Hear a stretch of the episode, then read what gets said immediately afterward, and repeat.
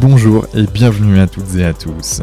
Je suis Quentin Aoustin, passionné par le développement de l'humain et cofondateur de Canopy Human Experience, agence d'accompagnement en bien-être, santé et performance. Avec Génération Canopée, je vous propose d'aller à la rencontre de personnalités, artistes, sportifs, entrepreneurs ou spécialistes pour comprendre comment ils font pour être heureux, en bonne santé et performants et ainsi pouvoir vous en inspirer.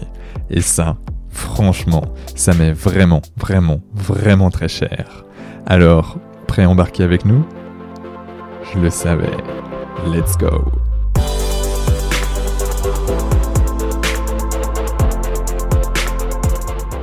Bonjour et bienvenue à toutes et à tous dans le podcast Génération Canopée et j'ai l'immense plaisir de recevoir aujourd'hui Rémi Camus, autodidacte qui, avec un diplôme en hôtellerie-restauration en poche, a multiplié les expériences hors des sentiers battus, jusqu'à même devenir aventurier, explorateur, formateur en survie et conférencier.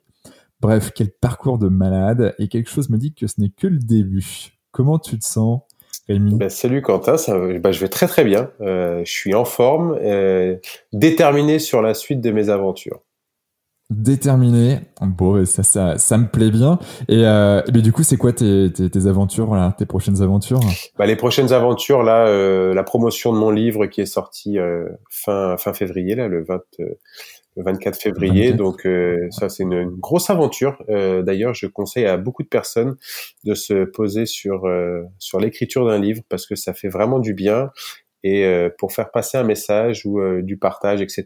Eh bien, on a on a un vrai support. Et ça, c'était quelque chose que je voulais vraiment faire. Donc, vraiment à faire. Ouais, je pense à plein d'égards. Euh, déjà, euh, voilà, premier point, c'est euh, travail sur soi. C'est qu'est-ce que je vais raconter pour pas partir dans tous les sens. Et puis c'est une grosse introspection, j'imagine. Et puis poser son cul derrière un ordinateur. Mais t'imagines même ah pas comme c'est dur. De malade. Ça dépend pour qui, tu sais. Ouais, ouais. Bah moi, pour moi, c'était dur de s'asseoir, tu vois. Alors le livre, je l'ai pas fait tout seul. Je l'ai coécrit avec un journaliste qui s'appelle Cyril Lichamp. Et je lui ai dit, moi, Cyril, toi, tu sais écrire et moi, je sais parler. D'accord? Donc on va faire un travail, c'est simple. Je te raconte et toi tu poses les mots.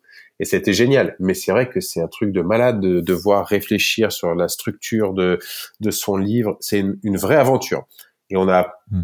quand le livre sort, c'est une délivrance, c'est une satisfaction. C'est euh, je sais pas euh, ce que ressentent les femmes lorsqu'elles accouchent, mais tu as vraiment cette sensation de dire putain j'ai sorti un bouquin, tu vois. C'est pas le truc. Euh, j'ai fait une petite vidéo sur YouTube. J'ai sorti un livre et voilà, je trouve que c'est pour moi une, une, belle étape dans mon parcours et j'en suis euh, très fier de pouvoir le, le, le proposer et, et, que le contenu à l'intérieur ne soit pas que axé sur mes aventures parce qu'en soi tout le monde s'en fout. Je veux dire, tu tapes Rémi Camus sur Google, on sait ce qu'il Rémi Camus il a fait, donc ça servait à rien mmh.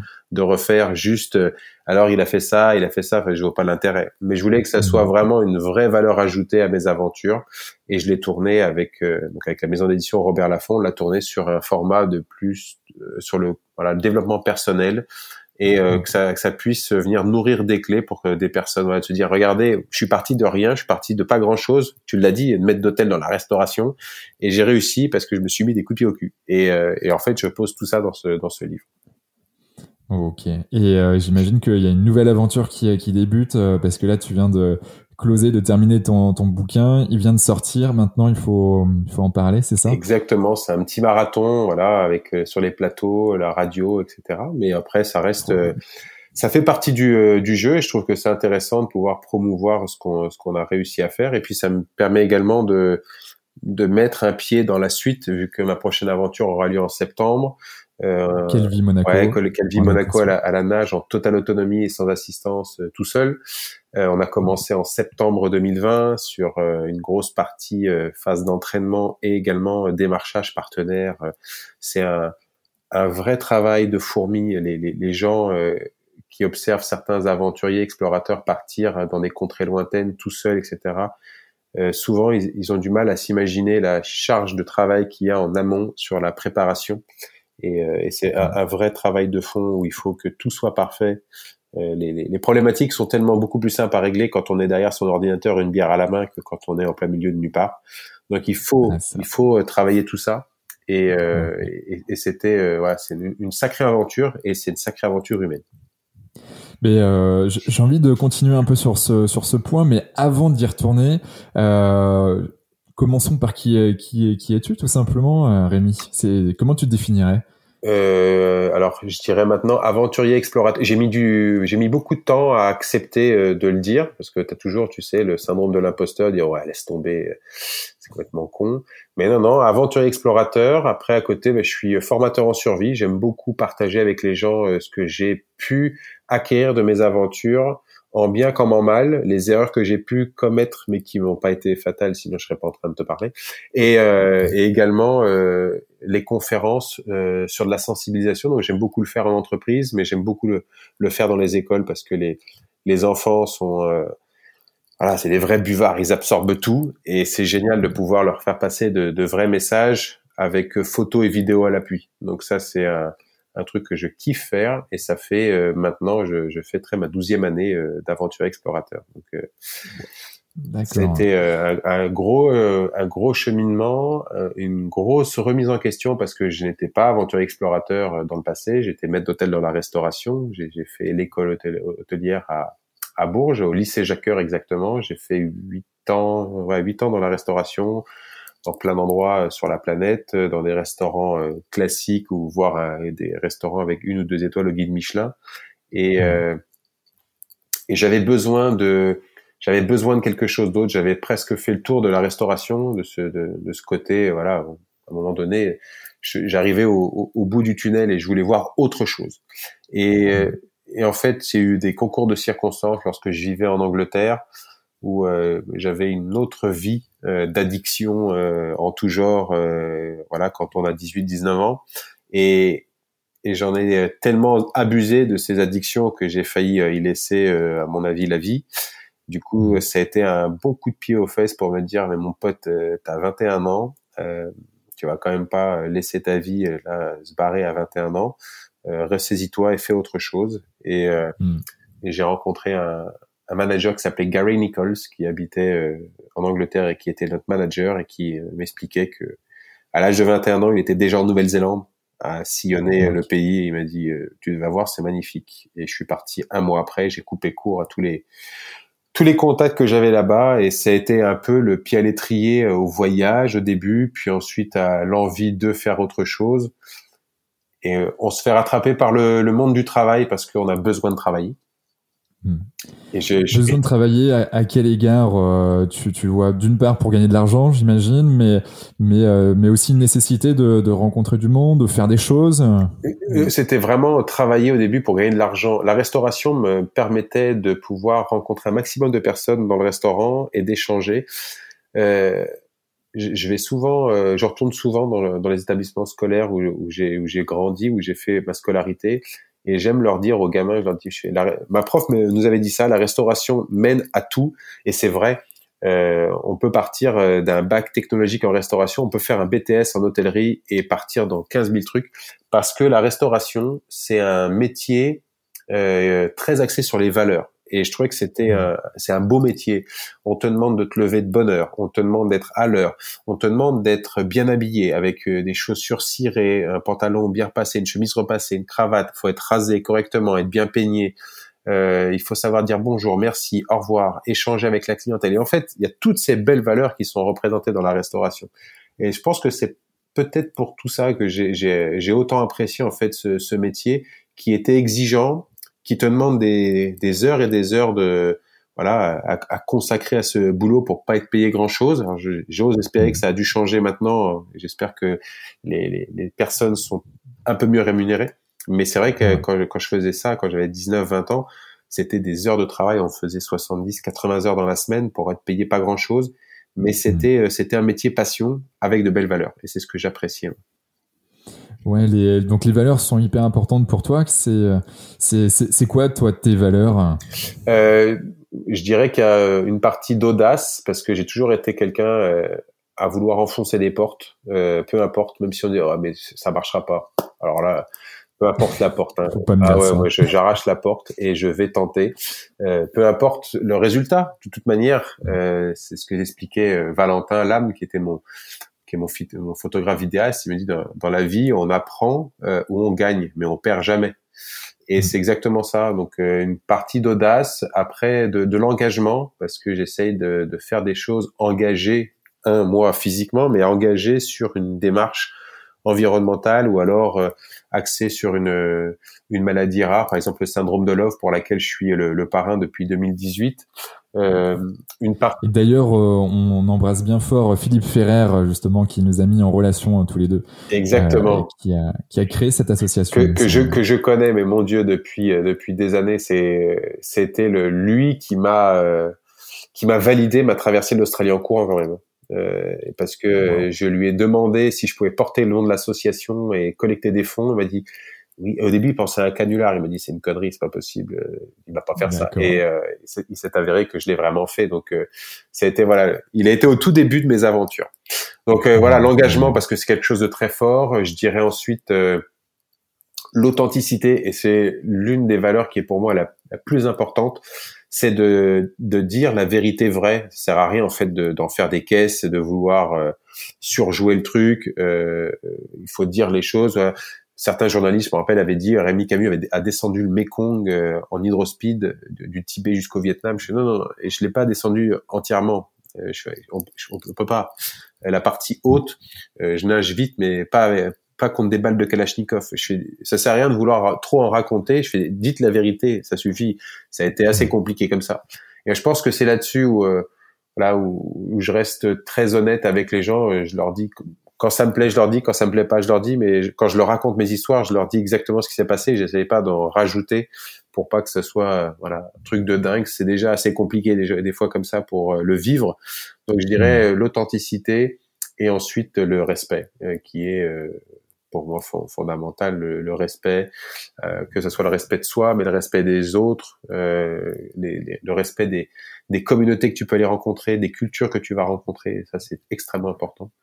Et, euh, et ensuite, euh, bah, il y a le partage, parce que une aventure en fait, elle vaut pas grand chose si elle n'est pas partagée. Et même si tu décides de faire une aventure seul, sans personne, à l'autre bout du monde, et il y a que toi, tu la partages avec quelqu'un dans tous les cas il y aura forcément un moment de partage, soit avec les autochtones que tu vas rencontrer, soit euh, inconsciemment avec ta famille, avec tes proches. Et quand tu vas rentrer à la maison, ben tu vas le tu vas le partager, tu vas le raconter. Et les, premières personnes à qui tu vas à, qui tu vas en parler, c'est forcément euh, ton mari, ta femme, tes enfants si tu en as, peu importe, mais c'est un cercle et tu vas le partager parce que le, la, la, vie sur Terre, elle vaut que dalle s'il n'y a pas de partage. Euh, tu, peux, tu peux faire les choses les plus ouf.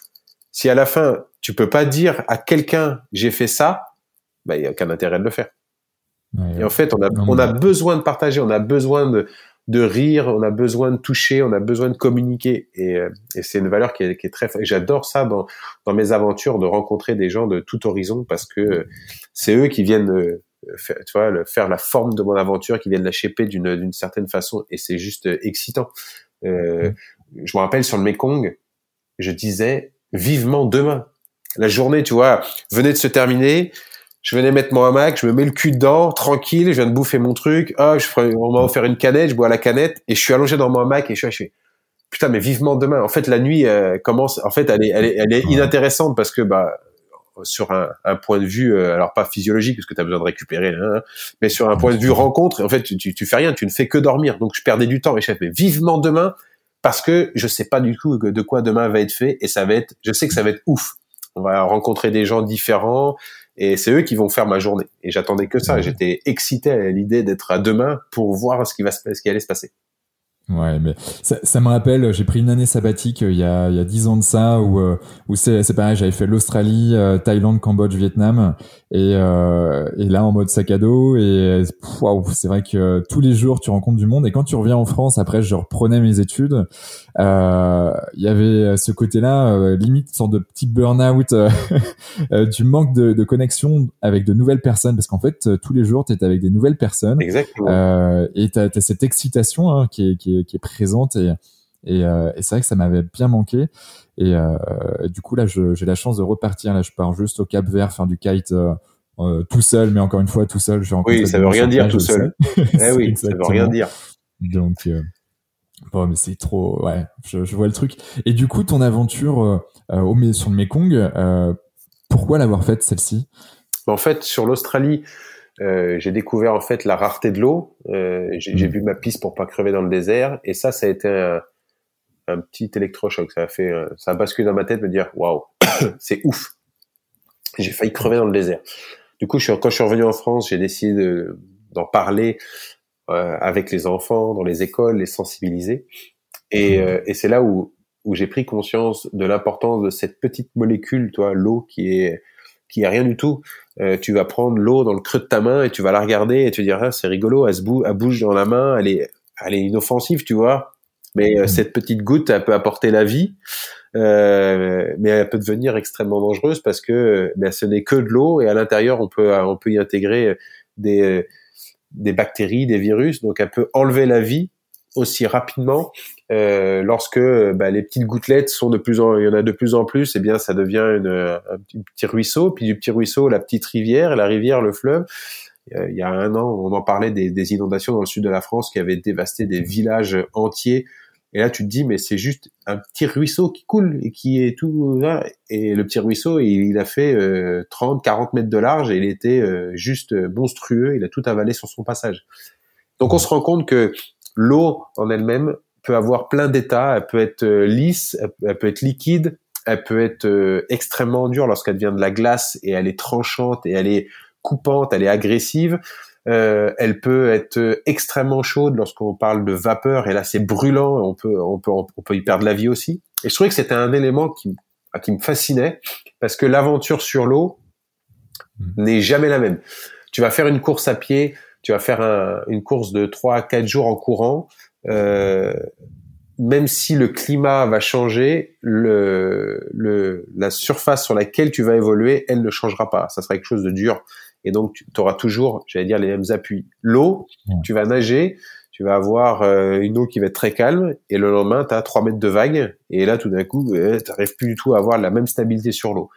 Donc je trouvais euh, que c'est un élément passionnant, et, et j'ai voulu comprendre comment certaines populations pouvaient vivre au bord de rivières, de fleuves, et qui étaient dans le besoin d'avoir un accès à l'eau permanent. Et donc le Mekong mm. était très intéressant parce que un, je connaissais l'Asie du Sud-Est pour y avoir été, mais le Mekong, il irrigue six pays. Et c'est là où ça devient intéressant, c'est parce que le premier est la Chine, donc essaye de contenir un petit peu tout le monde euh, avec les barrages hydroélectriques, et mm. donc euh, c'est une très grosse problématique. Et puis après, quand on descend, eh bien, on, arrive sur des pays qui euh, sont, pour certains, en voie de développement, qui ont des difficultés économiques, euh, ça traverse enfin, ça irrigue la, euh, la, Birmanie, ça irrigue la Thaïlande, ça passe au Laos, au Cambodge au Vietnam. Le Laos était l'un des, des, pays les plus pauvres au monde il y a une dizaine d'années. Alors, j'ose espérer que malheureusement, avec l'arrivée de la Chine à venir euh, tout acheter, tout coloniser, ils ont dû euh, augmenter leur économie au, au détriment de beaucoup de choses. Mais c'était un, c'était un fleuve qui était très intéressant dans, sur un point de vue géopolitique, euh, économique, environnemental. Euh, forcément, les conflits socio-culturels. Il y avait plein de choses qui me fascinaient par euh, par ce fleuve. Et puis, c'était l'un des fleuves les plus longs au monde.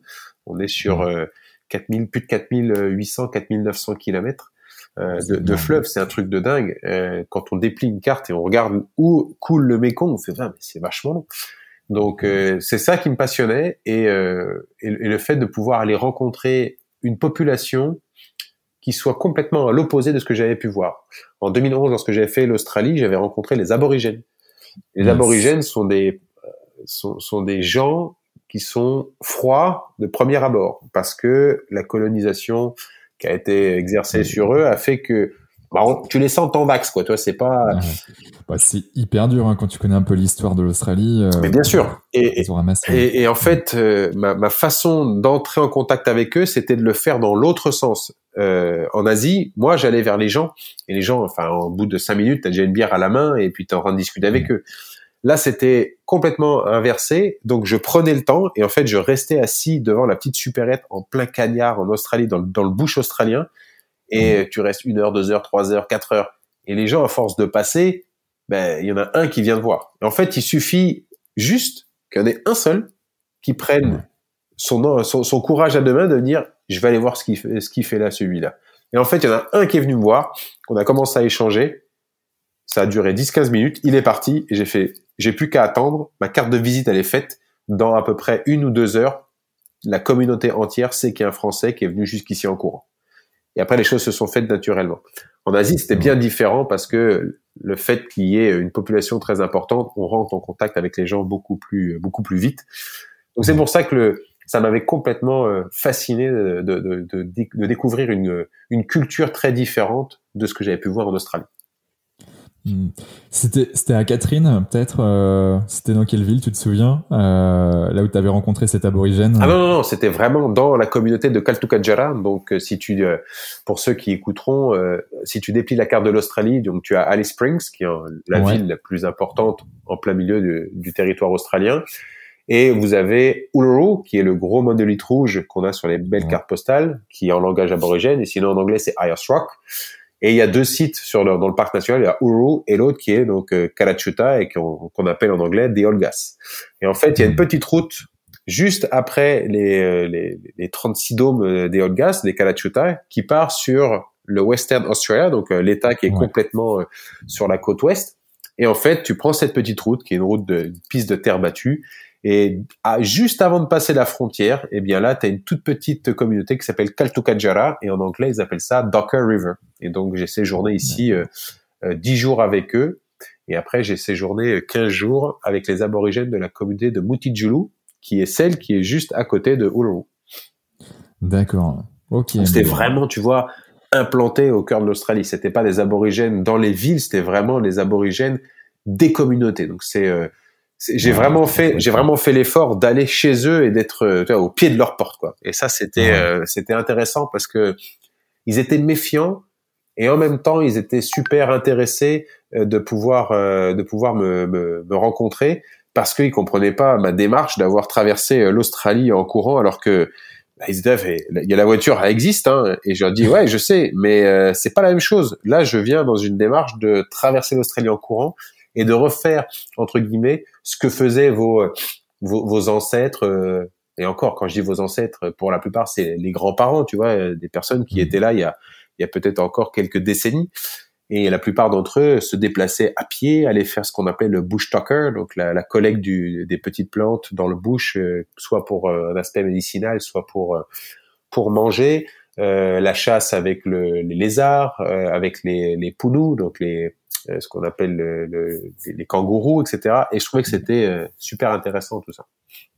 Et, euh, et, et, pourquoi Alors, je, je, comprends globalement l'envie d'aller découvrir tout ça, mais mais pourquoi l'Australie et pourquoi l'Australie en courant euh, exactement? Alors l'Australie parce que j'avais déjà été en Australie en 2009, j'avais kiffé le, le pays, euh, très déçu d'avoir rencontré des aborigènes dans les grandes villes comme Alice Springs ou comme Catherine, pour la plupart qui étaient un peu délaissé, alcoolisé, drogué, en surpoids, etc. Et je me dis, waouh, putain, mais c'est pas ça. Euh, enfin, ils étaient là, tu vois, c'est des, des, peuples qui sont arrivés en Australie euh, lorsque le, le, le, niveau de la mer était beaucoup plus bas. Ils ont marché jusqu'ici. Tu te dis, ouais, c'est ouf, tu vois, c'est des gens.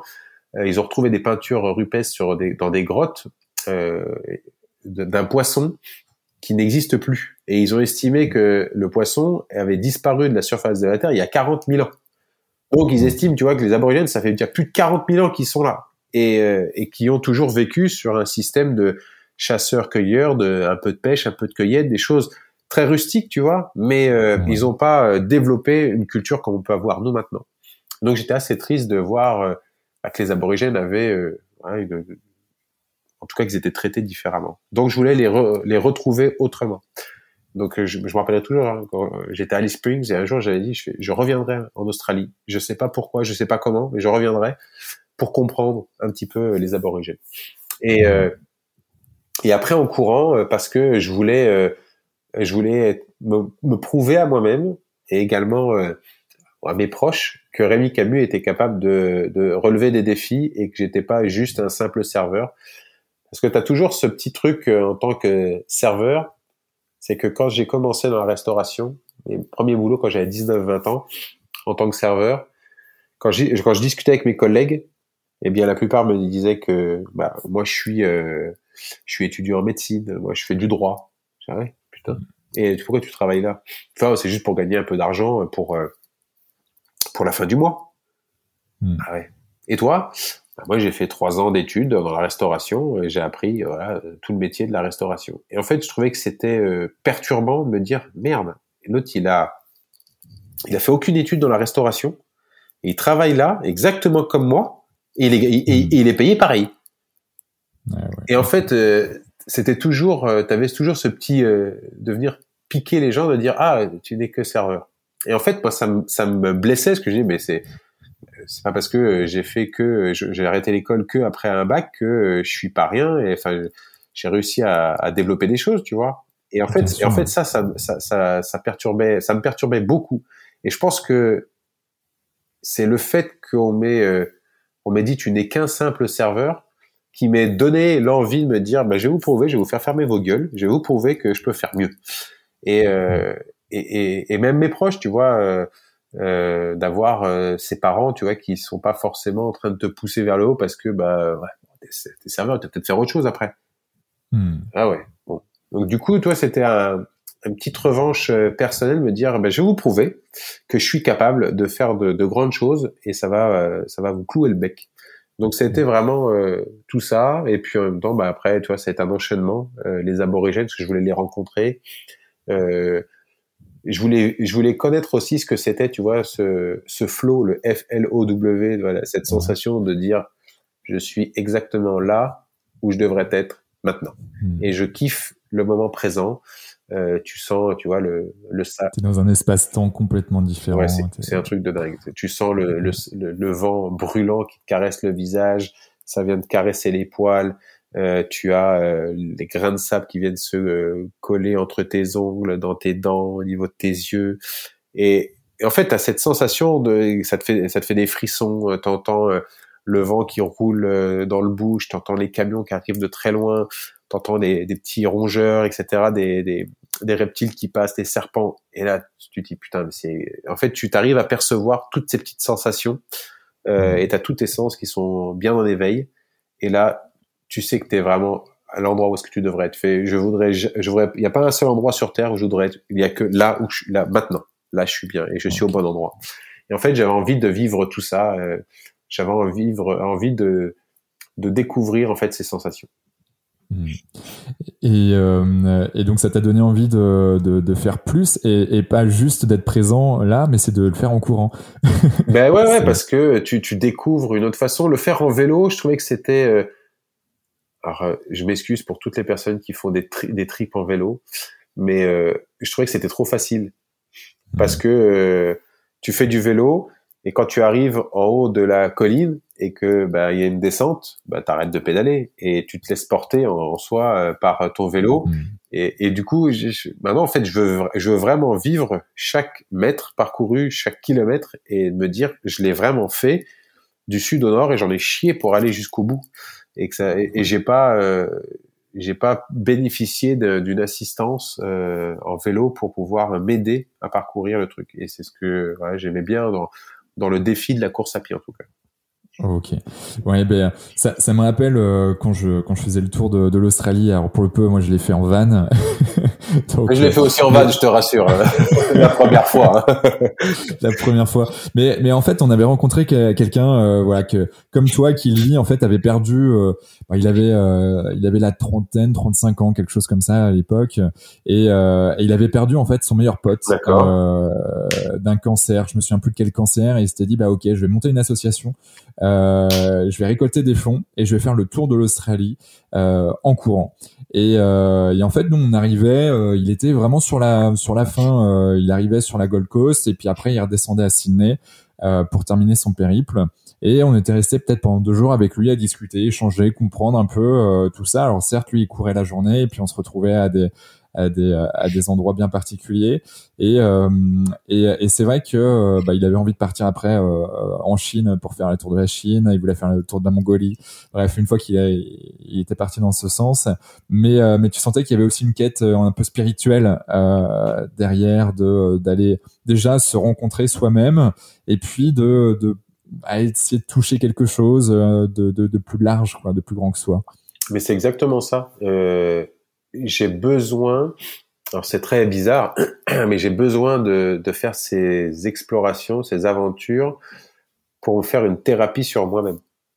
Hmm. En fait, me retrouver dans une situation très merdique, euh, compliquée, mais en fait, je me retrouve moi là, là, je suis vraiment dans mon élément et je sais que il y a personne qui peut venir, qui va pouvoir me venir en aide, mais en fait, j'en ai pas besoin et je, je trouverai la solution tout seul. Et, euh, et c'est extrêmement euh, jouissif, kiffant. Je sais, j'ai pas les mots, tu vois, mais tu as vraiment cette sensation de, en fait, je suis vivant. Et c'est plus, c'est plus je suis dans la merde, plus je me sens vivant, parce que tu as vraiment l'impression de. Alors quand on dit sortir de sa zone de confort, c'est pas vraiment le terme, parce que c'est un peu tout le monde l'utilise maintenant, mais c'est vraiment de se dire, euh, je suis vraiment là où je devrais être. Et ça, c'est c'est super kiffant et, j'ai besoin de, de, ces moments de, de thérapie pour euh, faire le point avec moi-même. Tu vois, tu t'envoies des questions à ton inconscient et tu as vraiment l'impression d'avoir une conversation avec toi-même. Et, c'est euh, et ça fait du bien. La, la seule difficulté, c'est quand tu dois revenir à la réalité que tu as laissée derrière. Euh, il y a toute une phase de réadaptation qui peut être plus ou moins longue en fonction des projets et des profils des gens. Et ça, c'est euh, difficile à accepter des fois de, de, de, reprendre la vie là où tu l'as laissée euh, parce que tu as vécu quelque chose de très intense, complètement à l'opposé de ce que les gens vivent habituellement. Et à un moment donné, tu as terminé ton petit projet, il faut raccrocher les wagons aux, wagons des autres parce que la vie continue. Et là, tu fais ouh, qu'est-ce qui se passe? Attendez, les gars, je suis pas au courant de tout là. On m'a caché les choses pendant trois mois, et c'est assez dur des fois de reprendre le cours de la vie parce que toi euh, tu comprends pas les autres et les autres ne te comprennent pas et en fait euh, mm. tu as besoin euh, voilà de, de, de faire des ajustements des fois de mettre un petit peu d'eau dans ton vin et puis pour que les choses aillent plus vite en tout cas Ouais. Ça, ça me fait penser, on a eu dans ce podcast un certain nombre de sportifs de haut niveau également je pense à, Laurence Klein euh, qui euh, bah, est championne euh, championne d'Europe du 100 km toujours recordman recordwoman qui a gagné à plusieurs reprises le marathon des sables Bref, elle, explique que bah, pendant 3, 4, des fois une semaine, tu vas courir. bien sûr, tu as tout l'entraînement en amont et tu es dans ta bulle. Et, et c'est vrai que bah, quand tu, tu, sors de cette bulle, ben ouais, tu es, en décalage, tu as, vécu tellement d'émotions. je pense aux sportifs de niveau. J'en ai parlé avec Denis Troche, qui est l'enseignant entraîneur du, du Paris Saint-Germain au foot, qui est coach mental aujourd'hui, et, euh, il accompagne ben voilà, les, sportifs qui sont champions olympiques aujourd'hui ou champions du monde, et, euh, et, il explique justement cette euh, cette, cette étape à travailler quoi qu'il arrive, qui est l'étape d'après. C'est ok, ok, bah, c'est bon, t'es champion du monde, mais maintenant, qu'est-ce qu'on fait, quoi? C'était ton rêve ultime, bah maintenant, ben voilà, il faut trouver, il faut trouver autre chose. Et toi, comment tu fais pour pour établir tout ça? Eh bien, en fait, mais c'est très juste. Un projet se monte pour moi en trois étapes. Il y a une phase de préparation euh, qui est plus ou moins longue en fonction du projet, de tes envies, etc., etc. La phase de réalisation, donc ton projet. Mais en soi, c'est pareil pour un sportif de haut niveau, hein, de faire euh, la, la, la, compétition au JO, peu importe si ça dure un, un, combat qui dure plusieurs dizaines de minutes ou faire un powerlifting ou peu importe. Mais réaliser le truc. Et ensuite, pour moi, ce qui est important, c'est bah, de partager, c'est de rendre compte. C'est ce que j'expliquais tout à l'heure, on a besoin de partager. Et donc pour moi, c'est la phase de restitution.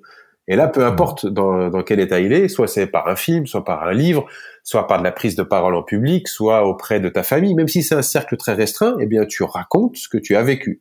Et ces trois phases sont extrêmement importantes. Tu peux pas les négliger parce qu'il y en a forcément une, si elle n'est pas bien faite, eh bien ça va mettre en péril tout ton truc.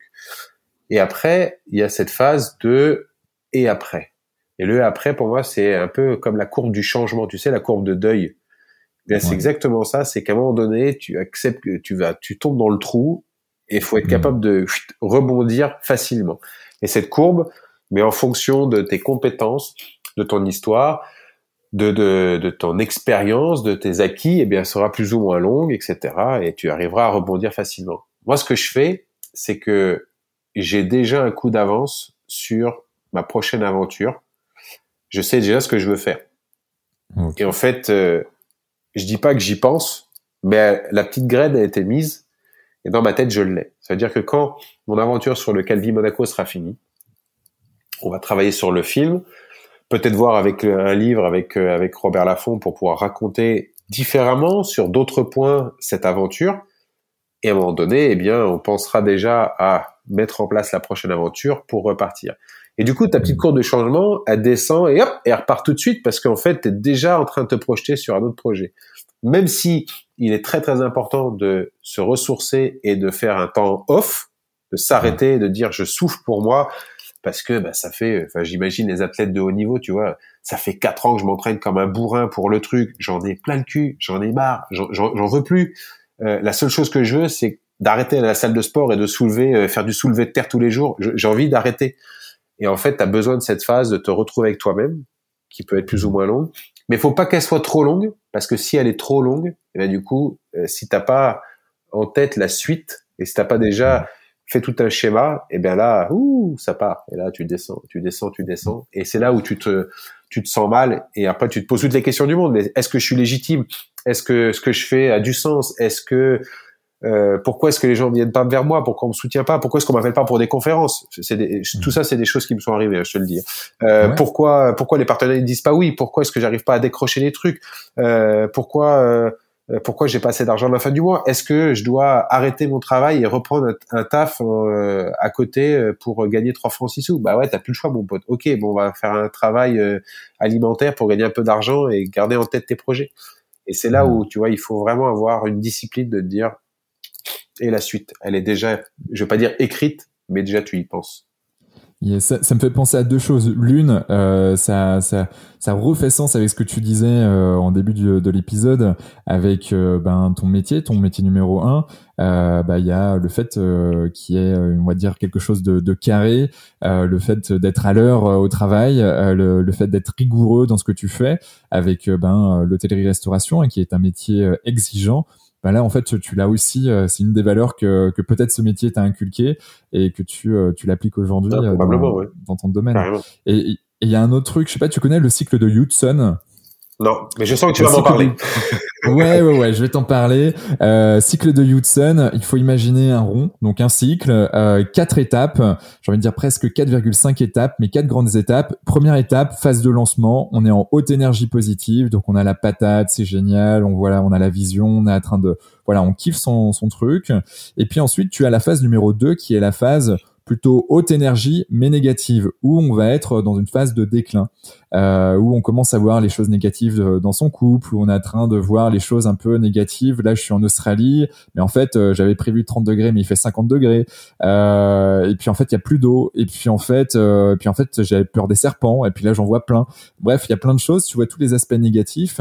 Et, euh, et si tu rattrapes pas le coup, euh, si tu te poses pas les bonnes questions et tu te remets pas sur cette phase de plateau où tu es en haute énergie et tu te poses, ben voilà, tu es toujours entre le je suis super bien, mais en même temps, je sais que je peux basculer, donc je me pose suffisamment les bonnes questions pour rester bien. Ben, en fait, on va passer dans une phase numéro 3 qui est la basse énergie négative. Et cette basse énergie négative, c'est euh, ben, la phase de marasme. Donc là, je suis dans le down complet. Ben, ça peut être un deuil, ça peut être, ben, voilà, je, je reviens d'une d'une exploration et puis euh, puis au final, euh, j'ai pas j'ai pas prévu les coups d'après et je, je suis pas bien. Et puis puis sauf qu'on sait toujours que ça se termine à un moment donné pour passer à l'étape numéro 4 qui est plutôt basse énergie mais positive, qui est la phase de, euh, de rebond ou la phase de renouveau et, euh, et qui va faire que bah, tu commences à avoir un peu plus d'énergie, tu vas avoir envie de, de reconstruire de nouvelles choses, euh, rencontrer de nouvelles personnes et puis jusqu'à repasser en phase 1, phase de lancement. Mais après, c'est, ça fait sens avec ce que tu disais, si tu te poses les bonnes questions, bah, en fait, tu fais des raccourcis et tu, restes, tu restes en haute énergie. Quoi. Ouais. Après, il faut, il faut prendre le temps de de descendre. J'ai fait une, présentation il n'y a pas longtemps et on parlait justement euh, des défis et des échecs, etc. Et euh, il me demandait euh, quelle, quelle, était la, la chose à l'heure actuelle qui était la plus difficile dans ton business. Et je l'expliquais, la chose la plus difficile pour moi, c'était le temps. le temps à consacrer à ma famille quand on a quelque chose de très passionnant et très qui prend voilà qui prend beaucoup de temps et de se dire à un moment donné stop là, j'arrête. C'est plus pour le travail, c'est pour ma famille, c'est pour moi, c'est pour mon, mon aura personnel parce que j'ai besoin de mes proches, j'ai besoin de ma femme, j'ai besoin de mon mari, j'ai besoin de mes enfants et j'ai besoin de construire tout ça.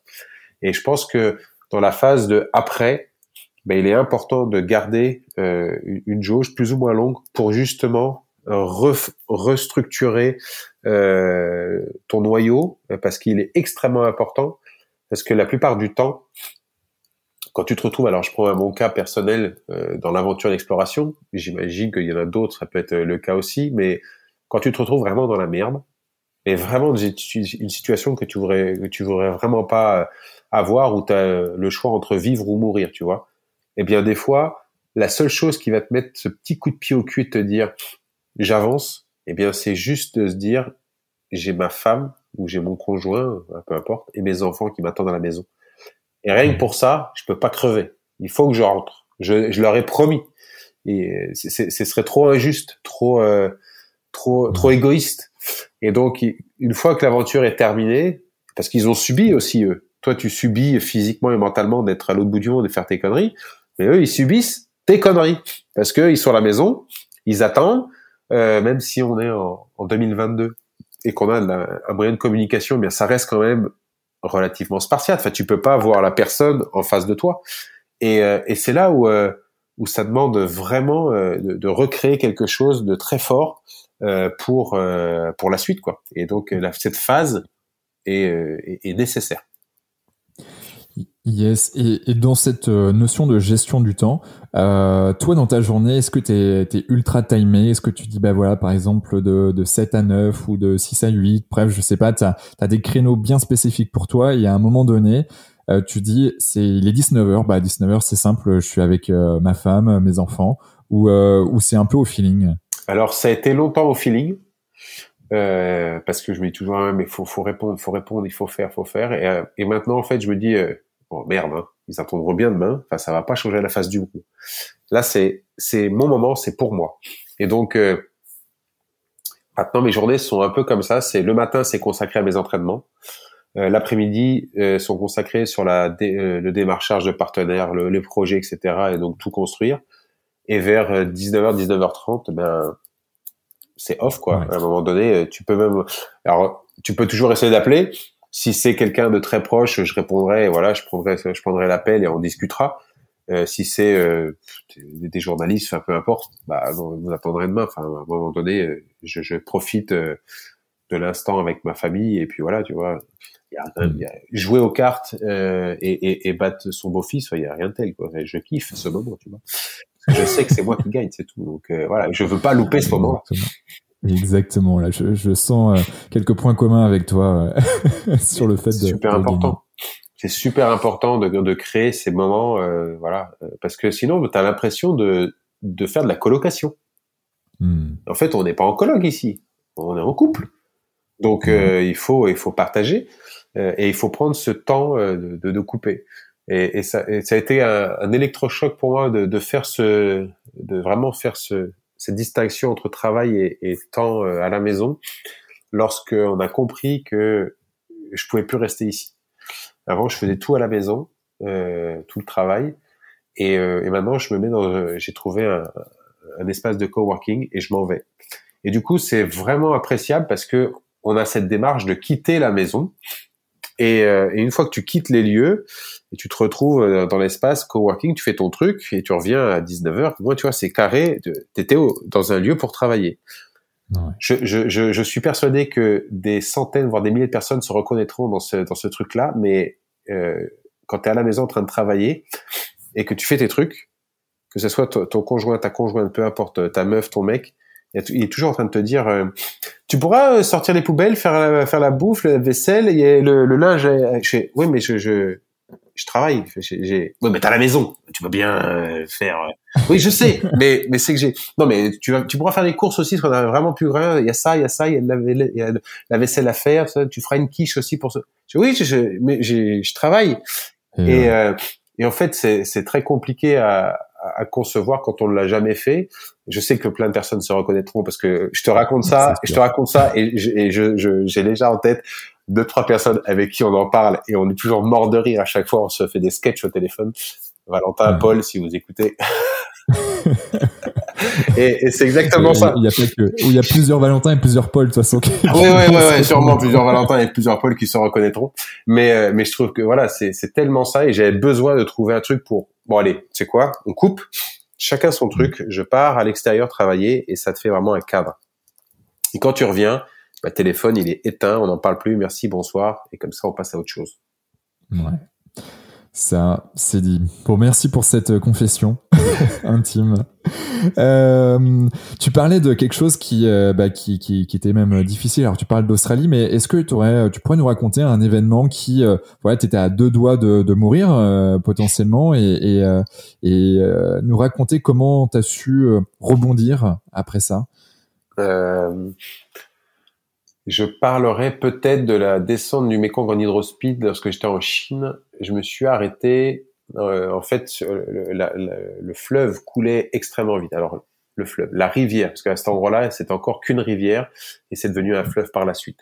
Donc, ça s'appelle la Lansang River et donc a coulé très très vite. Et euh, mon formateur en nage en eau vive m'avait dit, tu sais Rémi, quand tu vas nager en rivière, si la surface devient de plus en plus lisse et que l'eau te tire vers le bas très violemment, c'est forcément qu'il y a une dépression, qu'il y a un truc, qu'il y a un changement de, de, niveau, et donc il y a une cassure, et donc ça veut dire que l'eau te tire, donc une chute d'eau, un rapide, quelque chose. Ok, ok, je garderai ça en tête. Et là j'étais là, en train de palmer, hein, hein, et j'avais mon petit euh, Garmin, tu sais, GPS posé là, et puis je regardais. Tiens, je regarde le truc, je descendais à 44 km heure, tu vois. Tu je fais, Reculé, euh, journée sympa. Hein. Je pense que dans une semaine, j'arrive au Vietnam. Moi, c'est bon. Hein.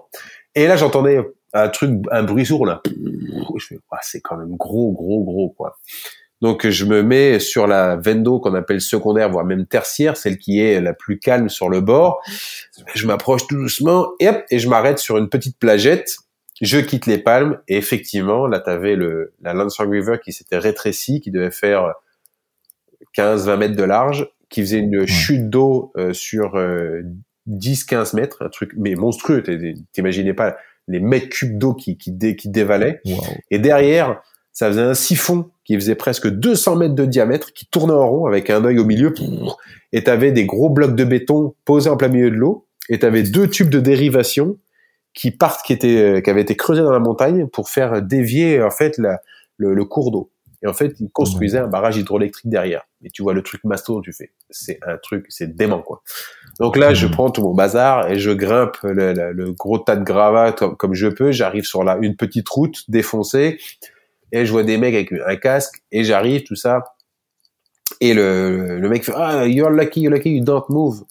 Ok, donc je suis resté avec eux. Il me faut un casque de chantier sur la tête. Donc, tu dis, c'est quoi le truc Je vois pas le truc. Et là, exactement comme le mercredi, le premier mercredi du mois, la, sirène des pompiers. Et là, t'as une sirène qui retentit dans toute la vallée, un truc euh, vraiment très strident. Et là, tu mmh. dis, ouais, c'est quoi Et là, tout d'un coup, t'entends et là, tu as tout qui tremble, les pieds, tout. Tu vois euh, les deux pans de la montagne, là où j'étais en fait, et tu vois le et, et ça tombe dans le contrebas. Et tu fais, reculer, mais moi j'étais là, moi. Moi je nageais là. Et le mec, il, il me dit en anglais, il fait, mais personne nage ici.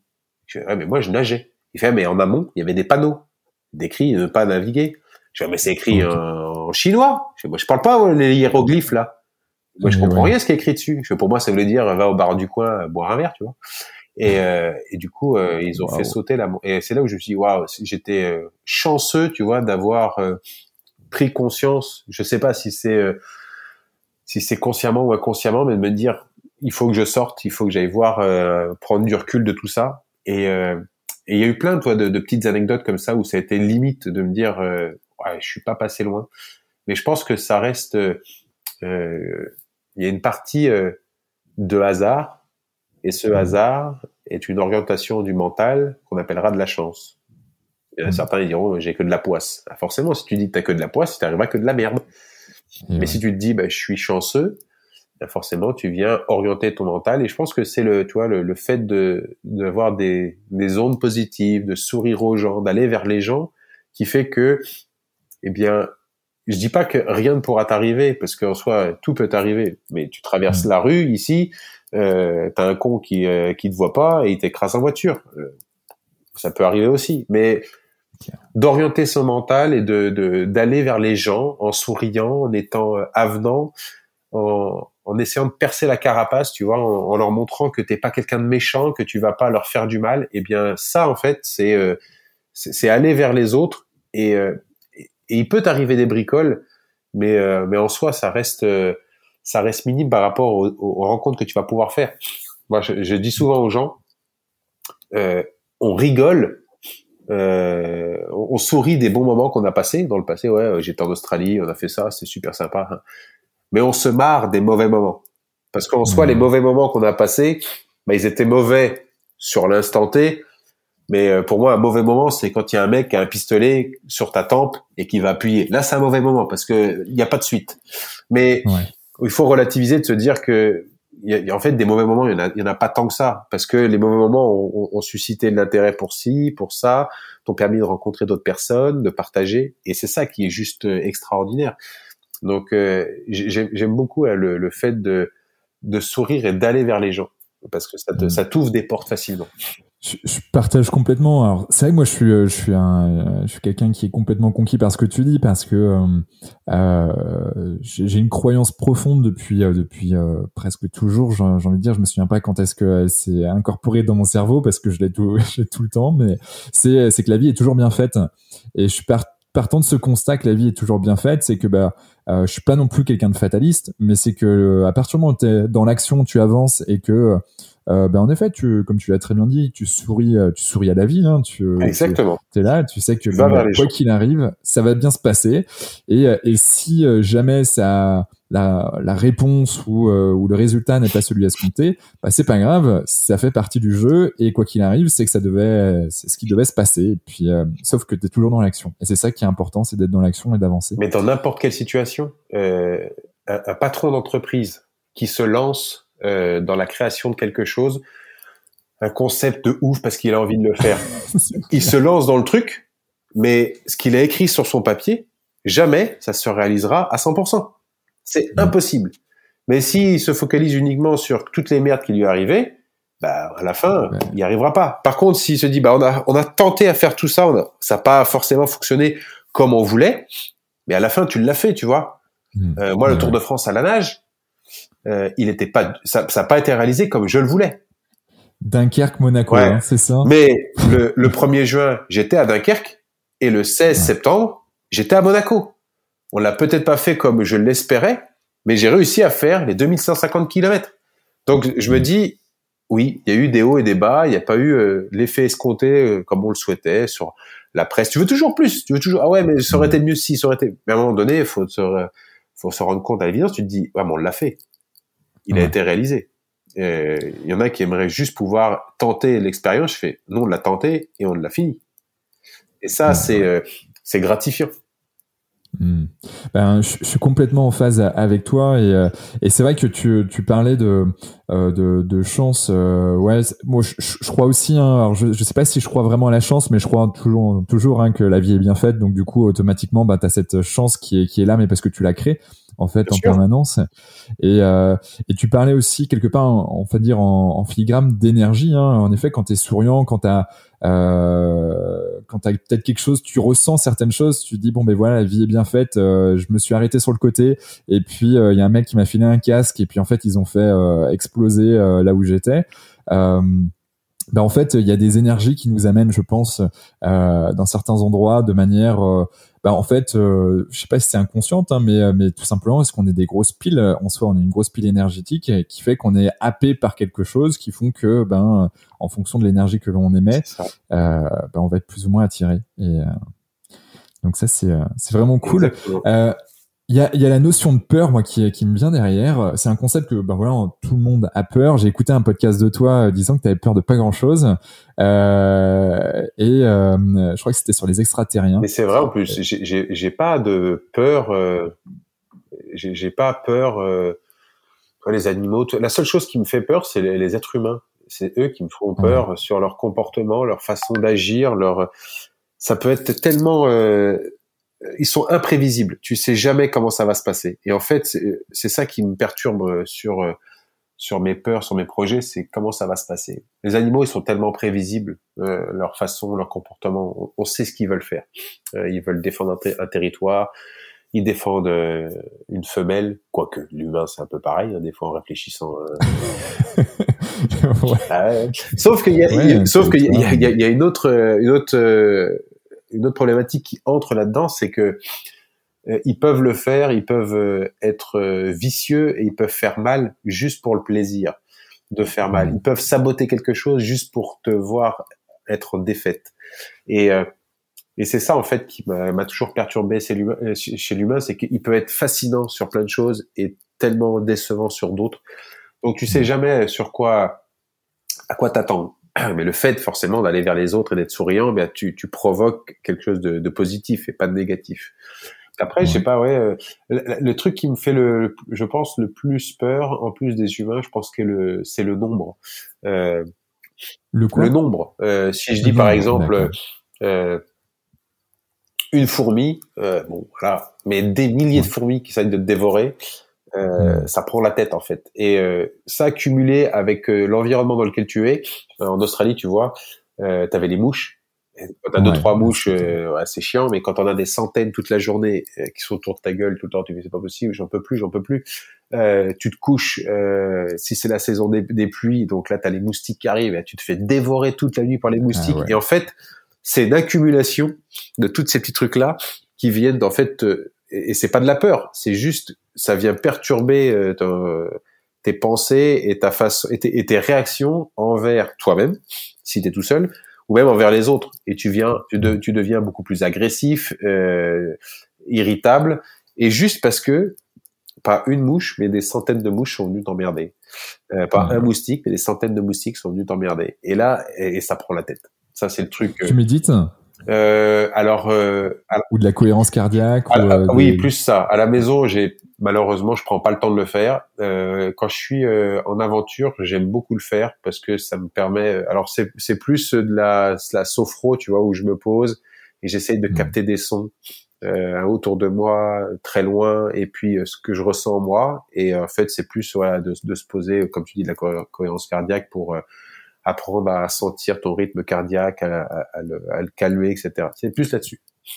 Ok, ça marche. Parce que c'est vrai que euh, dans, dans ces moments-là gênants et, et pour l'avoir vécu euh, en Australie avec le nombre de mouches incalculables autour de toi, euh, ça c'est c'est assez dingue mine de rien. grave. et ben en fait le, le, le, fait de pouvoir méditer, moi ça m'a j'ai fait quasiment un an de méditation quasi tous les matins. Euh, pour euh, avoir les premiers résultats de, de, la méditation. Du moins, je pensais avoir les premiers résultats. J'ai très probablement dû en avoir avant, mais euh, mais le fait que j'ai réussi à dissocier ce genre de problématique, de me dire ah oui, bah en fait il y a un truc qui me fait chier. J'arrive à le voir et à le concevoir, mais en fait, bah tu vas pas m'atteindre, tu vois. du coup, et ça c'est c'est la méditation m'a beaucoup aidé là-dessus et, euh, et c'est vrai que je le conseille euh, si on a après la méditation ça peut être euh, pas juste je m'assois et je, je, me mets petit bambou dans les oreilles mais mais ça peut être juste d'aller se balader dans la forêt et puis d'être connecté à la nature et d'être dans un état de flow ou de méditation méditatif en tout cas pour pour bah pour pour se déconnecter d'un certain nombre de choses. Mais je pense qu'il faut avoir déjà une certaine pratique quand tu te retrouves en Australie, avoir des centaines de mouches autour de toi euh, quand t'es pas lavé, euh, t'as presque plus à manger, plus à boire, euh, t'as as les muscles en feu, les articulations qui te défoncent. Euh, il fait 50 degrés, t'es au milieu de nulle part, et te poser, te dire, allez-y les mouches. bon, vu comme ça, franchement, c'est chaud de se dire, allez-y, posez-vous sur mon petit nez, voilà, venez récupérer l'eau et la sueur qui coule dans mon cou. Je, je kiffe c'est euh, ouais c'est chaud. Moi je sais que mm. l'accumulation des... mais c'est pour ça que je trouve que c'est très intéressant euh, tous ces, ces, projets. Tu vois en 2019 j'avais embarqué des des personnes en Australie pour aller à la rencontre des aborigènes. Et tu te rends compte que les gens lorsqu'ils sont immergés dans un environnement complètement hostile eh bien ils sont euh, un peu déstabilisés. Et je me rappelle de Philippe qui avait sorti une phrase quelques jours avant la fin du projet, euh, donc ils avaient 400 km à faire à pied dans le désert pour aller rencontrer les aborigènes. Et Philippe qui me dit ben, putain, heureusement que ça se termine bientôt, parce que je pense qu'on se serait terminé à coup de bois. Et c'est exactement ça. Les gens sont tellement différents dans leur comportement, dans leur façon de réagir que la moindre petite étincelle, ça s'enflamme. Et donc, tu vois, c'est pas grand chose, c'est petite mouche. Mais quand t'as une journée où, qui, est bien, bien énervante, bien chargée, et que t'as toutes ces petites mouches qui sont autour de toi, à un moment donné, bah, ce petit truc-là fait la différence et vient te, il faut, allez, vous inquiétez pas, ça va bien se passer, on va pas s'énerver. Gobez-les, gobez-les toutes, voilà. Ou alors, faut que tu, ou alors, tu sois ami avec un lézard sur l'épaule, comme ça, il bouffe les mouches, mais c'est un truc de ouf. Si les gens n'ont jamais expérimenté ça, je partez dans le bush australien, vous allez vous rendre compte de ce que c'est. C'est un truc de malade. D'ailleurs, j'ai demandé, j'ai posé la question à des aborigènes euh, d'où provenaient les mouches, et personne ne sait. D'accord. J'en dis non parce que euh, en période sèche, il y a rien, il n'y a pas d'eau. Donc les mouches, ça a quand même besoin d'un point d'eau. Pas de larve. voilà, pas de larve. Donc il va falloir m'expliquer. Il y en a quand même. Euh, voilà. Alors il y en a qui m'ont dit ah mais parce que elles viennent se poser dans les cadavres des animaux. J'ai oui, mais il n'y a pas des cadavres tous les trois mètres. Euh, c'est hmm. vaste l'Australie. Et au milieu de nulle part, il y en a. Donc euh, et c'est, je sais pas. Je, s'il y en a un qui écoute et qui a la réponse, s'il vous plaît, contactez-moi. Voilà. Dans les commentaires. Dans les commentaires, ouais. Franchement, répondez-moi à cette question. Ça m'aidera énormément pour faire un point sur moi-même. Voilà. Pour avoir euh, toutes les notions et comprendre pourquoi est-ce que les mouches sont aussi emmerdantes en Australie. Et, exactement, ça c'est ça c'est dingue. Euh, et d'ailleurs, quand on part là, je, bon, on part sur l'Australie, mais mais quand tu pars en expédition comme ça, euh, euh mine de rien, dans le monde dans lequel nous vivons, où euh, bah, on est assez matérialiste, où euh, euh, on a euh, on a plein de choses mine de rien qui nous servent pas à grand chose euh, si si on dézoome au maximum si on prend de la hauteur. Je pense que ça doit être un bon exercice de partir avec toi en stage de survie pour bah, pour déjà sélectionner ce que l'on a réellement besoin de sélectionner. Déjà à cette première étape non? C'est alors c'est très intéressant mais généralement je laisse les stagiaires avec tout.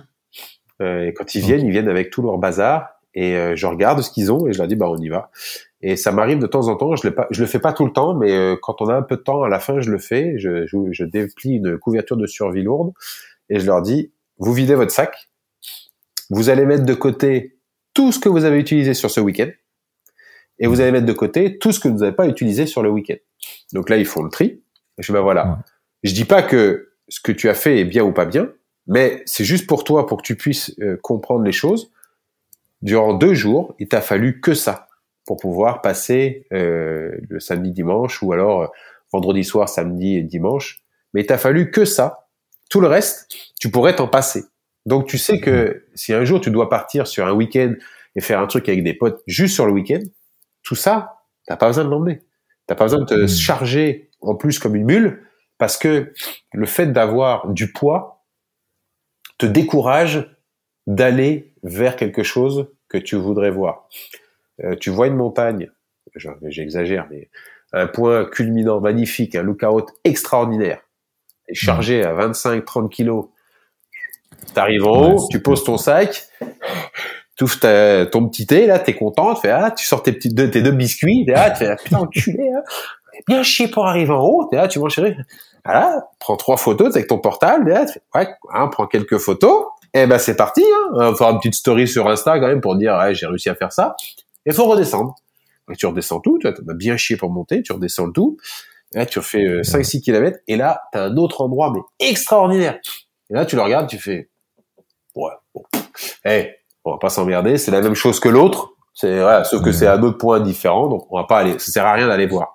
Du coup, tu n'y vas pas. Parce que, eh bien, tu t'es chargé tellement comme une mule que du coup, tu n'as plus l'énergie pour monter là-haut. Mais il était, ce, ce point de vue était peut-être extraordinaire.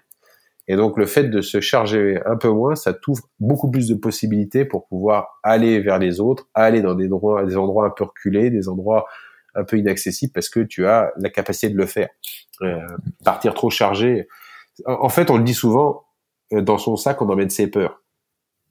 Hmm. Ah les gens qui partent, j'emmène un réchaud, j'emmène 15 tasses, j'emmène un petit couteau, j'emmène ça, j'emmène ci, ça, ça, ça, ça. Mais en fait, c'est parce que tu as peur de manquer. Tu te dis, ah, mais en fait, ça te rassure. Mais tu vas même peut-être même pas l'utiliser.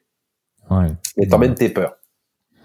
Et, euh, et c'est quoi les fondamentaux euh, en survie euh, Ben, j'ai envie de dire déjà à emporter et peut-être à savoir faire?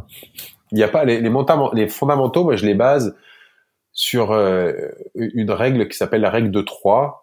donc, ça va de 3 secondes à 3 années. Et en fait, ce sont des, des états que l'être, que le corps humain est capable de supporter jusqu'à forcément au moment qu'il devient fatal mais ça reste que des moyennes qui te permettent de prendre conscience de ce que tu as besoin euh, au moment de la journée ou euh, dans, les, jours qui suivent. Trois secondes d'inattention, trois minutes sans respirer, trois heures de régulation thermique, trois jours sans boire, trois semaines sans manger. Et ensuite, il y a trois mois et trois années qui sont plus sur l'hygiène corporelle. Alors c'est très particulier, mais si tu viens te faire euh, un truc au niveau des dents, ça peut infecter, etc. Et pourquoi pas gangréner. Tu viens te blesser au niveau de la jambe, tu soignes pas bien, ça peut ça peut s'infecter, etc. Donc trois mois. Et après, on parle de trois années, c'est sans contact social, sans partage, sans échange, sans rien. Et en fait, bah, t'as plus aucune raison de vivre, quoi. T'es es le seul, t'es la mmh. dernière personne sur Terre euh, t'es la personne qui atterrit sur une île et euh, bah, faut rester à parler avec un ballon à la con où tu viens mettre de l'herbe à l'intérieur, tu vois, où il faut que tu faut que tu te fasses saigner pour euh, faire un visage. Donc euh, c'est ces aspects-là. Et en fait, tous mes stages, je les tourne sur euh, cette thématique-là, et après, je viens intégrer à l'intérieur des modules pour expliquer bah, ce que c'est la régulation thermique, ce que c'est le fait de trois minutes sans respirer, etc., etc. Donc c'est euh, assez euh, voilà assez évolutif, euh, mais je trouve que ça permet de d'enlever les gens qui sont dans un cadre habituel, soit au travail, soit dans les villes, etc., et de les enlever de ce cadre-là et de les, mettre dans un cadre complètement différent. Quand on le fait en, en, entreprise, je trouve ça tellement drôle parce que je leur dis aux gens, peu importe euh, qui vous êtes dans la hiérarchie, si vous êtes le boss ou pas, Demain matin, après avoir passé une bonne nuit dehors, vous sentirez tous la fumée, vous aurez tous les cheveux gras, vous aurez tous les yeux en trou de pine, vous sentirez tous mauvais. Donc il n'y a plus de différence. Tout le monde est pareil. Et c'est ce que je trouve super euh, super agréable en fait. Euh, les, gens ils se découvrent autrement et dans un cadre complètement euh, inédit parce qu'on va rarement dormir avec sa collègue de travail en pleine forêt à devoir manger des, des, des sauterelles puis faire un feu un peu avec avec juste un fire steel et dormir euh, au, au, coin au coin du feu à la belle étoile.